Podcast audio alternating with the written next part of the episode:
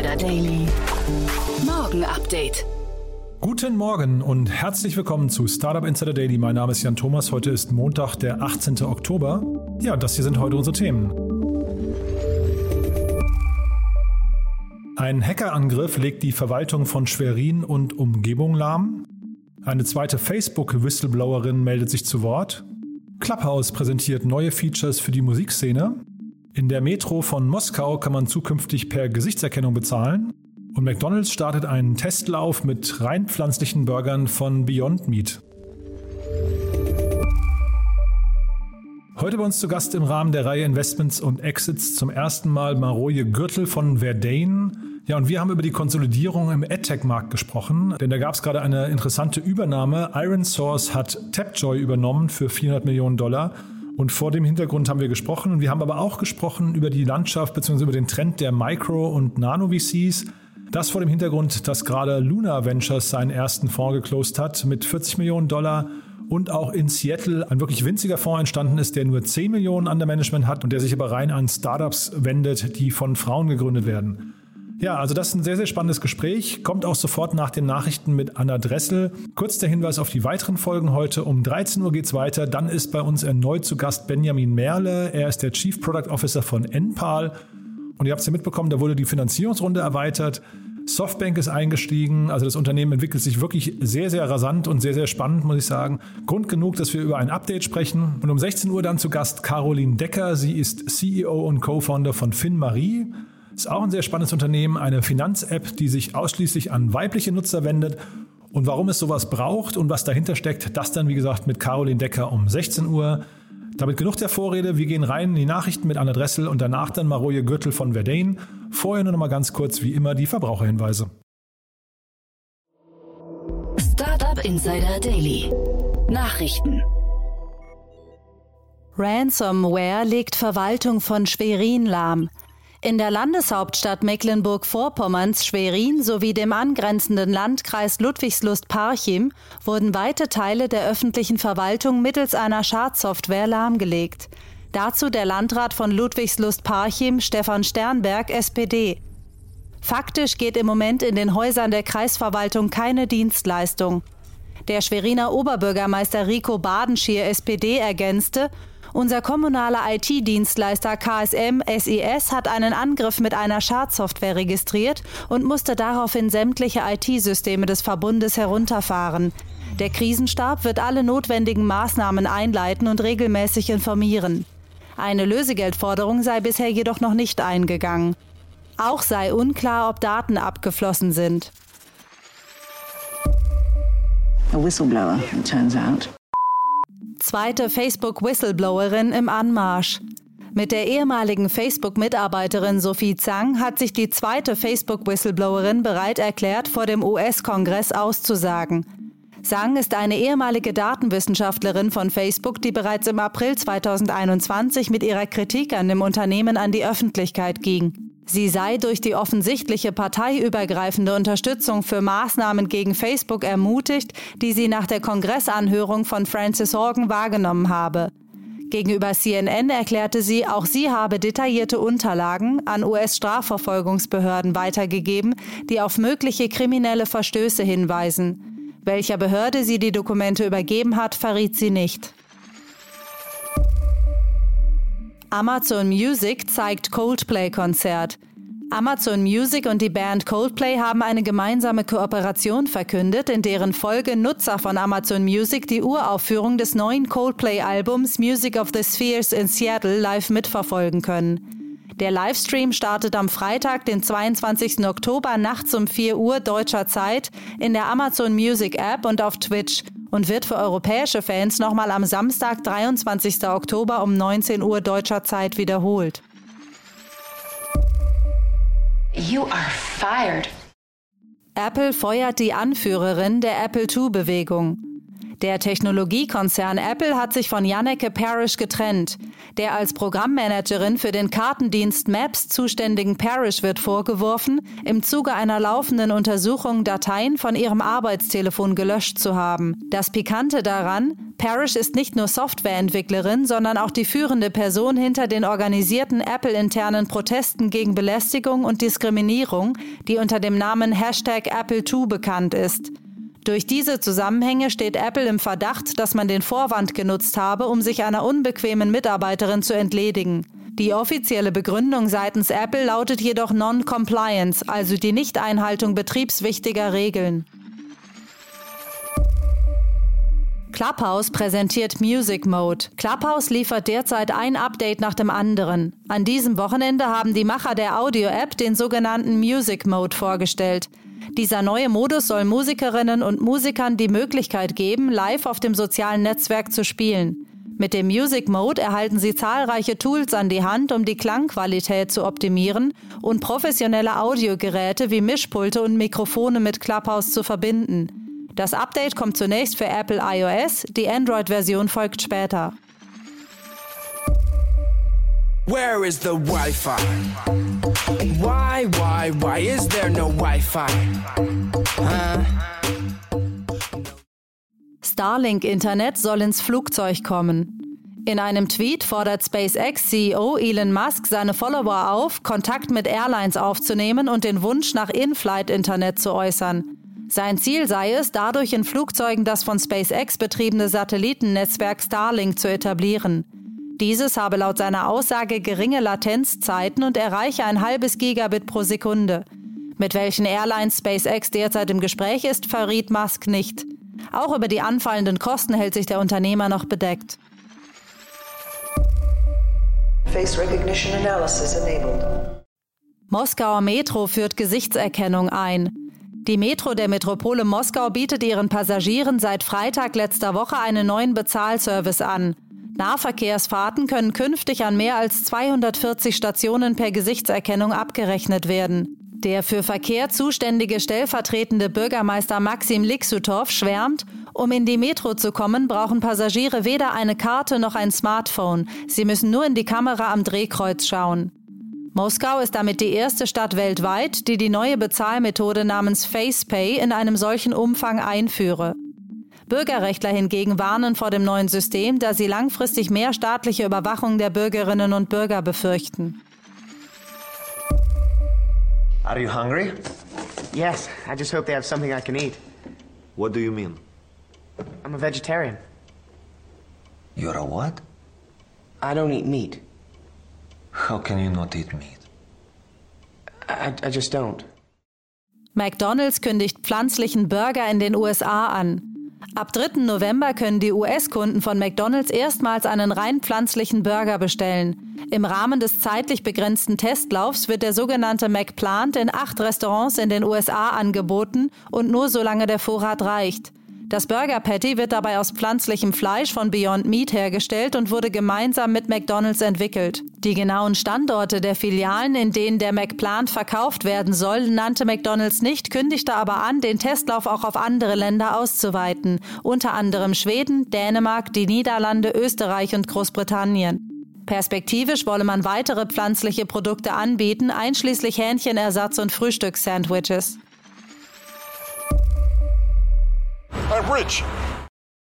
Elon Musk ist nun so reich wie Bill Gates und Warren Buffett zusammen. Im Wettrennen um den reichsten Mensch der Welt hat Elon Musk die Konkurrenz deutlich hinter sich gelassen. Der 50-jährige CEO von Tesla und SpaceX ist nicht nur derzeit der reichste Mensch der Welt, sondern auch so viel wert wie die anderen Milliardäre Bill Gates und Warren Buffett zusammen. Das Nettovermögen Musks beläuft sich nach dem Bloomberg Billionaires Index auf 230 Milliarden Dollar, was vor allem auf die starke Performance der Tesla-Aktie und des jüngsten Aktienverkaufs bei SpaceX zurückzuführen ist. Gates liegt mit 130 Milliarden Dollar auf dem vierten Platz und Buffett mit 102 Milliarden Dollar auf Platz 10.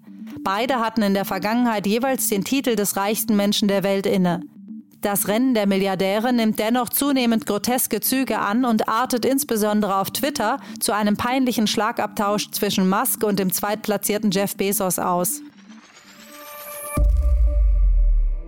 Startup Insider Daily. Kurznachrichten. Apple hat mit der Frues Family einen leitenden Entwickler benannt, der sich fortan um die Weiterentwicklung des HomePods kümmern soll. Der HomePod kam im Jahr 2017 auf den Markt, konnte sich aber im Vergleich zu seinen Konkurrenten Amazon Echo und Google Home bislang nicht auf dem Markt etablieren. Dem Analysedienst Bitcoin Treasuries zufolge hat der Autobauer Tesla mit seinen Bitcoin-Investitionen bereits eine Milliarde US-Dollar verdient. Dieser hatte Anfang des Jahres ein 1,5 Milliarden US-Dollar-Investment in Bitcoin getätigt, dessen Wert mittlerweile um eine Milliarde US-Dollar gestiegen ist. In der Stadt North Vancouver im Westen Kanadas soll die sogenannte Abwärme des kanadischen Kryptomining-Unternehmens Mint Green künftig dafür genutzt werden, um 155.000 Menschen in rund 100 Gebäuden mit Wärme zu versorgen. Die beim Schürfen von Kryptowährungen notwendige Energie verursacht viel Wärme, die normalerweise einfach verpufft. Die Verwertungsgesellschaft Corinth Media hat die Erwartung deutscher Medien an Google kommuniziert, die für die Nutzung von Snippets, also Bildern, Überschriften und kurzen Artikelausschnitten deutscher Medienhäuser im kommenden Jahr gefordert werden. Diese summieren sich auf 420 Millionen Euro. Dabei verwies Corinth Media auf die Umsätze von Google in Deutschland, die sich im Jahr 2020 auf rund 9 Milliarden Euro belaufen sollen. Nach ihrem erfolgreichen Schauspieldebüt in der koreanischen Netflix-Serie Squid Game hat Hoyen Jung, eine der Hauptdarstellerinnen, einen exklusiven Vertrag mit Louis Vuitton abgeschlossen. Squid Games ist mit bislang 111 Millionen Zuschauer die erfolgreichste Netflix-Serie aller Zeiten. Und das waren die Startup Insider Daily Nachrichten von Montag, dem 18. Oktober. Jetzt geht es weiter im Programm mit Investments und Exits. Startup Insider Daily. Investments und Exits. Also, Maroje Gürtel ist hier äh, von Verdane zum ersten Mal bei uns im Podcast. Ich freue mich sehr. Hallo Maroje. Hallo Jan, ich freue mich sehr. Super, dass wir sprechen und ich glaube, bevor wir einsteigen äh, und du quasi die, die Themen oder wie die Themen besprechen, die du mitgebracht hast, lass uns mal kurz über Verdane sprechen. Äh, ihr seid hier bei uns im Podcast schon ein paar Mal aufgetaucht, weil wir äh, hier immer wieder mal ja, äh, Startups hatten, wo ihr investiert seid. Aber vielleicht kannst du mal beschreiben, wer ihr seid und was ihr macht. Ja, sehr gerne. Wir sind ein äh, Growth Equity Fonds aus äh, Skandinavien ursprünglich äh, und jetzt seit äh, zweieinhalb Jahren in Berlin präsent äh, mit 15 Leuten. Wir investieren typischerweise in B2B und B2C Growth-Themen. Und äh, ja, in der letzten Zeit haben wir in Deutschland äh, einige Transaktionen gemacht, äh, spätphasigere, darunter Wunderflats äh, oder Meister und, und noch ein paar andere. Und ähm, die, ich frage immer, welche Startups sich bei euch melden könnten, äh, wenn sie jetzt quasi auf der Suche nach Kapital sind. Was wären das bei euch für Themen? Wir haben, äh, wie gesagt, einen Fokus auf äh, B2C-Themen äh, und B2B-Software-Themen. Schauen uns auch noch ein paar Energieeffizienz-Geschichten an und so die typische Firma, äh, die für uns interessant wird von der Größe her, ist wie gesagt etwas spätphasiger, also so wahrscheinlich so ab äh, einem Umsatz von plus minus 10 Millionen und aufwärts äh, pro Jahr. Ähm, und zudem würde ich auch sagen, dass wir jetzt ähm, auch einen ziemlich starken Fokus auf Nachhaltigkeit haben äh, in, bei den Investments. Äh, das heißt, da ähm, sind wir besonders aktiv, ähm, haben jetzt in Deutschland noch kein Investment in dem Bereich gemacht. Ähm, kürzlich sind aber ähm, bei, bei Momox äh, investiert, äh, die äh, letztlich ein Secondhand-Laden äh, online sind und äh, ganz zentraler Teil der Kreislaufwirtschaft sind ähm, und, und wollen eigentlich mehr solche Investments machen in der Zukunft im Nachhaltigkeitsbereich. Ja, ja, ich, Momox kennt man hier in Berlin natürlich. Das ist so einer der neben Rebuy, glaube ich. Das sind so zwei, die zwei großen Player, die diesen Markt fast erfunden haben, kann man sagen, ne? Ja, genau, das kann man sagen. Und wir hatten hier auch zu Gast mal den Gründer von Meister, ähm, ich glaube Till Vollmann hieß er, ne? ähm, habe ich jetzt nicht ganz mhm. vor Augen. Und auch Wunderfletz, der Arkadia Polski war schon mehrfach bei uns hier zu Gast. Ähm, äh, das sind auch Themen, wo ihr investiert seid. Da musst du vielleicht nochmal kurz die, äh, vielleicht die Brücke schlagen zwischen den drei Themen, weil die ja doch sehr unterschiedlich sind. Ja, das, das stimmt. Also ähm, ich, ich denke, wie, was uns treibt als Growth Investor sind strukturelle Wachstumsthemen. Ja? Und äh, sprich äh, Investments, die auf einer Welle, langfristigen Welle äh, der Veränderung reiten. Und, äh, und da passen dann die drei sehr gut rein, ja, weil halt die Flexibilität beim Wohnen ist ein Megatrend. Äh, dezentrale Teams nutzen immer mehr Apps, äh, um, um ihre Arbeit zu unterstützen. Und da passt Meister sehr gut drin. Und, und eben zu Momox haben wir jetzt schon gesprochen. Und äh, die, die, die ganze Bewegung bei, in der Gesellschaft zu mehr Nachhaltigkeit. Und dann lass uns mal vielleicht jetzt über das erste Thema sprechen, was du mitgebracht hast. Da ähm, hast du quasi, und ich weiß gar nicht, ob das für euch dann auch schon äh, ähm, quasi, ob das eine Stufe später noch kommt, aber du hast über den Reifenmarkt AdTech, den hast du quasi identifiziert und hast gesagt, anhand von einem konkreten Beispiel, lass uns darüber mal sprechen, ne? Ja, genau. Also ich fand das sehr spannend, dass Iron Source hat äh, eine App-Monetization-Firma gekauft, die Tapjoy heißt. Ähm, und das ist insofern spannend, weil das ist wirklich eine der Tech-Industrien, die, die jetzt schon ganz reif sind. Ja, es gibt ein paar Player, die wir alle kennen, Google, Facebook, Amazon, die beherrschen eigentlich äh, den Markt. Und dann gibt's noch einen kleinen Anteil des Markts, der nicht von denen dominiert ist. Und selbst in dem Markt finden Konsolidierungen statt. Äh, da gab es auch eine ähnliche Transaktion äh, mit einer Berlin-basierten Firma, die Fiber heißt, äh, die im März verkauft wurde an Digital Turbine. Und man muss dann auch sagen, wie, äh, dass man relativ wenig Deals sieht äh, in Early Stage in, in diesem AdTech-Bereich. Und wenn man so ein paar Jahre zurückdenkt, dann war das ganz anders. Und ich, ich, ich finde es insofern spannend, dass eben es gibt so ein paar Bereiche im Tech-Markt, die jetzt mittlerweile wirklich ziemlich reif sind. E-Commerce wahrscheinlich ein anderer und, äh, und AdTech, wie gesagt, eben auch. Da gab es hier vor kurzem auch in Berlin den Verkauf von Adjust. Ne? Ich weiß gar nicht, die spielen wahrscheinlich auch so ein bisschen in dieser Rolle mit, ne? Ja, ganz genau. Und äh, was heißt das jetzt? Ähm, äh, äh, also wenn, wenn sich so ein Markt konsolidiert, heißt das hinterher eigentlich, die VCs verlieren da auch Geld dann oder ist das der Moment, wo, ähm, wo eigentlich Kasse gemacht wird? Ich würde eher sagen, äh, ja, also es kommt, es kommt natürlich immer auf, auf die VCs und auf die Firmen drauf an. Ich glaube, es heißt vor allem, dass eine Art von, von, von VC oder Kapitalgeber halt weniger wichtig wird und dann andere Arten dafür wichtiger werden. Äh, sprich, viele Firmen wandern dann in den Kapitalmarkt äh, und werden und oder werden von, von wirklich viel spätphasigen Private Equity Playern gehalten und, und VC verabschieden sich dann plus minus ja von, von, von diesem Thema und, und fokussieren sich dann langsam auf andere Themen. Also das ist natürlich extrem verallgemeinert. Es gibt sicherlich VCs, die sich immer noch auf AdTech-Themen fokussieren, aber wenn man so die, die großen Trends sich anschaut, ist das wahrscheinlich wahr. Und das heißt, ähm, dann müssen so späterphasige VCs auch äh, im Prinzip ein gutes Netzwerk an Private Equity Firmen unterhalten, ja, dass man da quasi diese, diese Beziehung sucht, weil das ein möglicher Exit-Kanal dann eben ist für solche Konsolidierungen. Ja, ganz richtig, ganz richtig. Ich glaube, es ist wirklich so die, eine, ein ganz wesentlicher Aspekt der Wertschöpfungs- und der, der Lebenszykluskette quasi von, von Tech-Unternehmen dass manche dann äh, in Private Equity Hände übergehen und, und weiterentwickelt werden. Und siehst du jetzt noch Gründung in diesem Bereich oder ist der Zug schon ganz lange abgefahren? Also äh, gibt es vielleicht, also worauf ich hinaus möchte, gibt es vielleicht eine zweite Welle jetzt nochmal, wo man vielleicht auch Disruptoren hat, die jetzt nochmal mit einer neuen Idee um die Ecke kommen? Oder sagt man einfach, nee, AdTech, das Thema ist durch, da gibt es die großen, die großen Player, die du gerade genannt hast, und da wird es wahrscheinlich keinen anderen mehr, keinen Platz mehr für andere geben? Ja, ich glaube, wie, wie viele Märkte äh, funktioniert auch dieser Markt in Phasen. Und im Moment ist es so, wie gesagt, dass wenn man sich jetzt anschaut über ja, ein paar Monate, wie viele neue äh, Companies Geld geraced haben im AdTech-Bereich und das beispielsweise mit Fintech vergleicht, dann ist natürlich so, dass das weit mehr im Fintech läuft. Ähm, aber das kann sich dann wieder auch ändern. Ja? Und ich glaube, da gibt es auch verschiedene äh, Gründe, warum sich das ändern kann. Äh, es gibt ja auch einige äh, Konkurrenz, also Themen im Bereich Konkurrenz und Antitrust, die über die nächsten Jahre vielleicht dann auch zu einer äh, zu, zu weniger Konsolidierung, zu einer Aufsplitterung auch von gewissen Firmen führen können. Ja, äh, also es ist ein sehr dynamisches Umfeld, aber im Moment, wie gesagt, äh, ist, ist der Fokus von mir aus gesehen, von dem, was ich aussehe, weniger auf AdTech als äh, bei einigen anderen Themen. Und dieses Thema, also man hat ja ganz häufig, dass irgendwie so, ähm, ich weiß nicht, Rahmenbedingungen sich ändern und das dann eben zu einer neuen Welle von Startups und, und von Gründungen führt.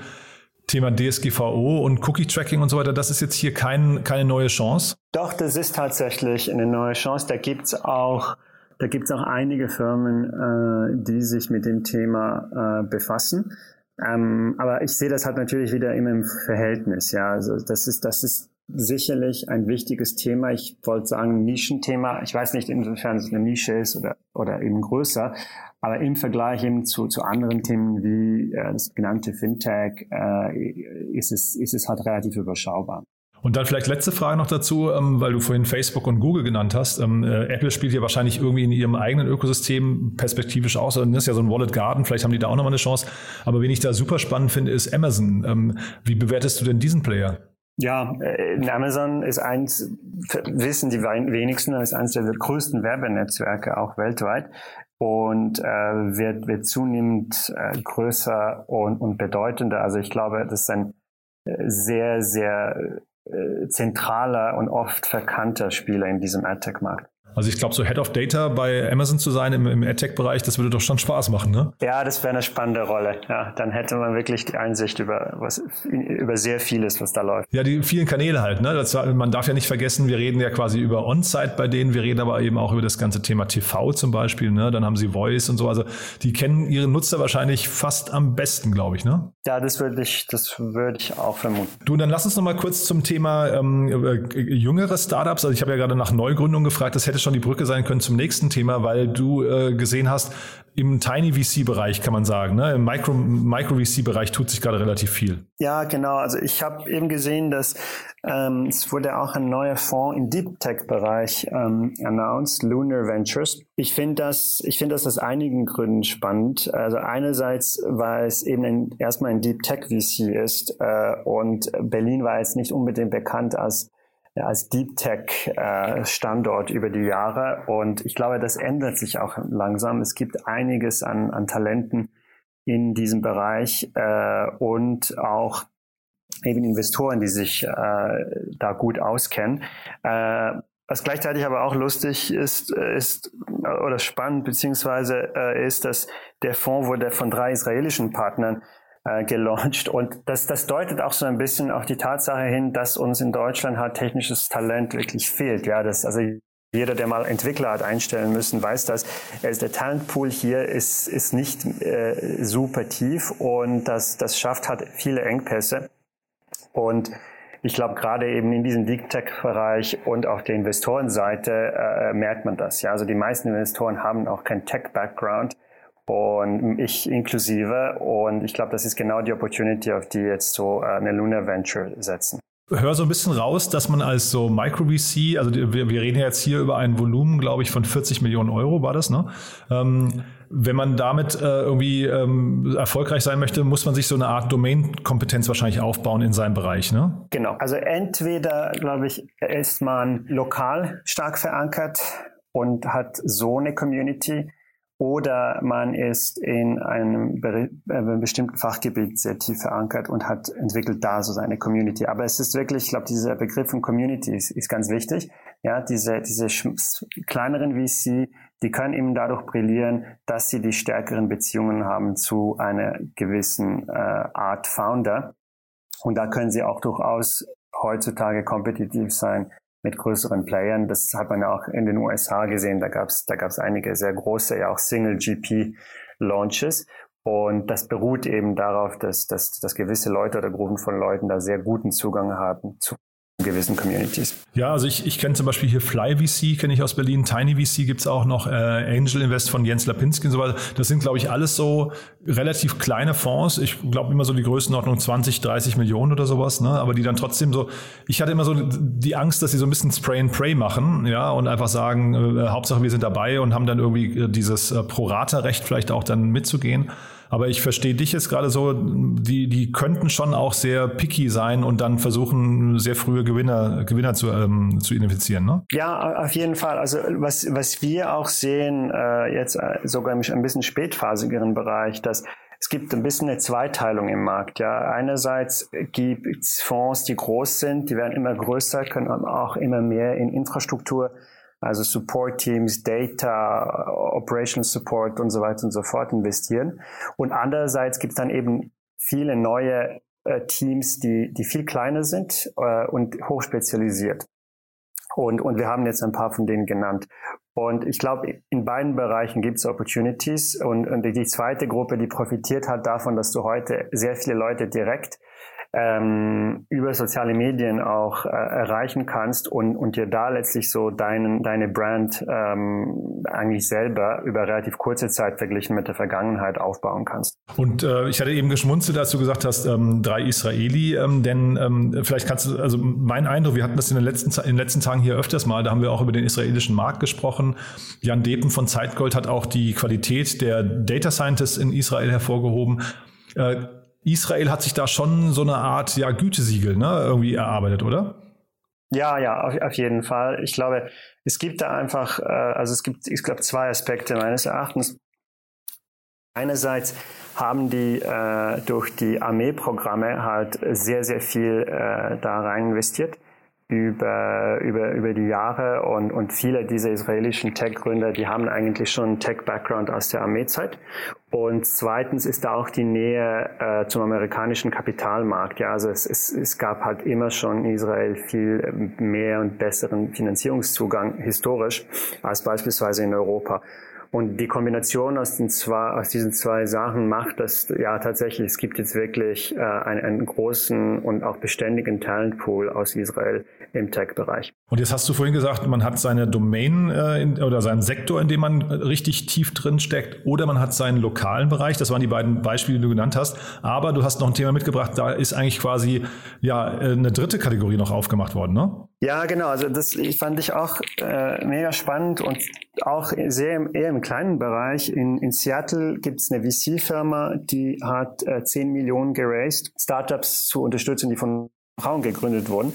Und ich fand das insofern spannend, weil es verbindet sich eigentlich mit, mit diesem anderen Micro-VC-Thema insofern, dass dieser VC kam aus einer Facebook-Community hervor äh, und zwei Drittel äh, des Geldes kamen von weiblichen Investorinnen und 40 Prozent der Investoren im Fonds äh, haben zum ersten Mal in einen VC-Fonds investiert.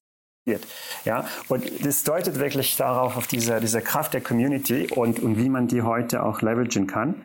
Äh, und und genau dieses Jahr, also quasi scheinbar geltendes Spezialthema, ist aber eine riesen Opportunity, ja, weil es sind nur neun Prozent des Kapitals geht an Gründungsteams, äh, die, wo, wo auch mindestens eine Frau dabei ist. Und da muss man sich auch mal ja, das in Relation setzen. Äh, da gibt's wirklich extrem viel Aufholbedarf. Und es gibt eine neue Generation auch von, von Investorinnen, die sich darauf fokussieren. Nicht zuletzt auch in, in Berlin ja, gibt's äh, den Auxer Female Catalyst Fund, die eigentlich genau das gleiche Vorhaben haben, äh, verfolgen. Und, äh, und wieder ja, verbunden damit ist diese Idee, dass äh, Spezialisierung auch dann in kleinen Teams heute meines Erachtens funktionieren kann als Investor. Kann das jetzt gar nicht weiter kommentieren, ob das sinnvoll ist oder nicht. Ich glaube, der Hintergrund ist klar und die Motivation. Und ich würde es eigentlich versuchen, eher so als fast Schönheitsfehler unserer momentanen Zeit äh, abzu, abzuwiegeln, dass man einfach irgendwie in drei, vier Jahren sagt, man braucht solche Fonds, die sich jetzt nur für weibliche Gründer einsetzen, braucht man nicht mehr, weil das einfach normaler geworden ist, weil die VCs irgendwie, ja, ich, also also es hat ja zwei Seiten. Ne? Du brauchst ja einmal brauchst du ja richtig gute weibliche Gründerinnen auch. Ne? Das ist ja das eine Thema, was man jetzt auch nicht herbeizaubern kann. Da gibt's vielleicht einfach zu wenig. Und das andere Thema ist hinterher, glaube ich, dass die VCs eben ähm, mit ihrem, weiß nicht, Bias oder mit, mit ihrem, äh, äh, man sagt ja oft, sie, sie investieren dann eben nur in, in äh, ich weiß nicht, Menschen, die ähnlich sind wie sie selbst. Ne? Ähm, dass das eben auch aufhört, ja? Ja, genau. Und ich glaube, da, da ist einiges passiert, aber es muss noch viel mehr passieren über die nächsten Jahre. Und, und solche Initiativen geben mir auch Mut, dass, dass wir uns in, eine, in die richtige Richtung bewegen, obwohl eben noch ziemlich viel zu tun ist. Also ich habe noch keinen VC hier im, im, Podcast gehabt, der gesagt hat, sie, sie investieren ungern in Frauen. Ich glaube, es ist wirklich hinterher eher das, das Problem, äh, es müssen eben auch gute Geschäftsmodelle im richtigen Timing ne, mit, mit entsprechend großen Märkten und dann eben auch natürlich die, die äh, richtigen Gründerinnen sein. Ja? Also nur weil man weiblich ist, ist ja nicht per se alles richtig. Ne? Da gehören noch viele andere Faktoren dazu. Aber der Markt wacht auf, ne? Ja, und, und gleichzeitig muss ich noch sagen, ich glaube, es geht auch ein bisschen darum, die, die, die Frauen dazu zu fördern, äh, sich in die, die Gründung zu wagen. Ja. Ich glaube, das ist mit ein Grund, warum es wenige weibliche und zu wenige weibliche Gründungen gibt. Ich glaube, es ist immer noch eine Hürde, die halt aus verschiedensten Gründen sich zusammensetzt. Und ich glaube, solche Initiativen äh, tragen dann auch dazu bei, äh, dass man diese Hürde äh, dann irgendwann mal wirklich überspringen kann. Bin ich, bin ich total bei dir. Also ich frage auch jede, jede, jede Gästin, jede, also jede weibliche äh, Gründerin oder, oder Managerin, die wir hier zu Gast haben, immer nach ihren Erfahrungen beim Gründen einfach um den Impuls loszuwerden, dass Gründen einfach erstmal per se was ganz, ganz Tolles ist, was man eigentlich auch mal probiert haben sollte. Man fällt in Deutschland zumindest nicht total hart. Und jetzt, wer, wer da sich, sich mal ein Bild von machen möchte, ich hatte gerade gestern Irene Klemm hier im Podcast oder dann für die Hörerin, wir, wir, wir, wir haben ja jetzt am Freitag aufgenommen, das heißt, für die Hörerin war das dann äh, letzte Woche. Irene Klemm von Edorino, ein ganz, ganz tolles Team und die hat also mindestens fünf Minuten lang ein Plädoyer gehalten dafür, wie toll es ist zu gründen, auch als Frau. Also das sollte man sich immer anhören. Und ich glaube, da können wir alle nur zu beitragen, um Leute eben mehr zu ermutigen. Ne? Ja, absolut. Du, das hat mir großen Spaß gemacht. Ähm, ich hoffe, dir auch. Haben wir aus deiner Sicht was Wichtiges vergessen? Nee, ich glaube, äh, wir, wir haben die wichtigsten Themen. Dann vielen, vielen Dank, dass du da warst und dann hoffentlich bis zum nächsten Mal, ja? Ja, vielen Dank. Tschüss, Jan. Startup Insider Daily, der tägliche Nachrichtenpodcast der deutschen Startup-Szene. So, das war's für heute Vormittag. Ich hoffe, es hat euch wieder Spaß gemacht. Damit sind wir durch. Ich freue mich, wenn wir uns nachher wieder hören. Um 13 Uhr geht es, wie gesagt, weiter mit Benjamin Merle, dem Chief Product Officer von Enpal, dem Solar-Startup, das hier gerade total durch die Decke geht, seine nächste Finanzierungsrunde abgeschlossen hat mit der Softbank. Und um 16 Uhr begrüßen wir dann Carolina Decker. Sie ist die CEO und Co-Founder von FinMarie. Ich habe es ja vorhin gesagt, eine App, die sich ausschließlich an weibliche Nutzerinnen wendet. Und auch da gab es eine Finanzierungsrunde, aber die ganzen Details dann, wie gesagt, nachher um 16 Uhr. Ich freue mich, wenn wir uns wieder hören. In diesem Sinne, euch vielen Dank und bis dahin erstmal eine gute Zeit. Ciao, ciao.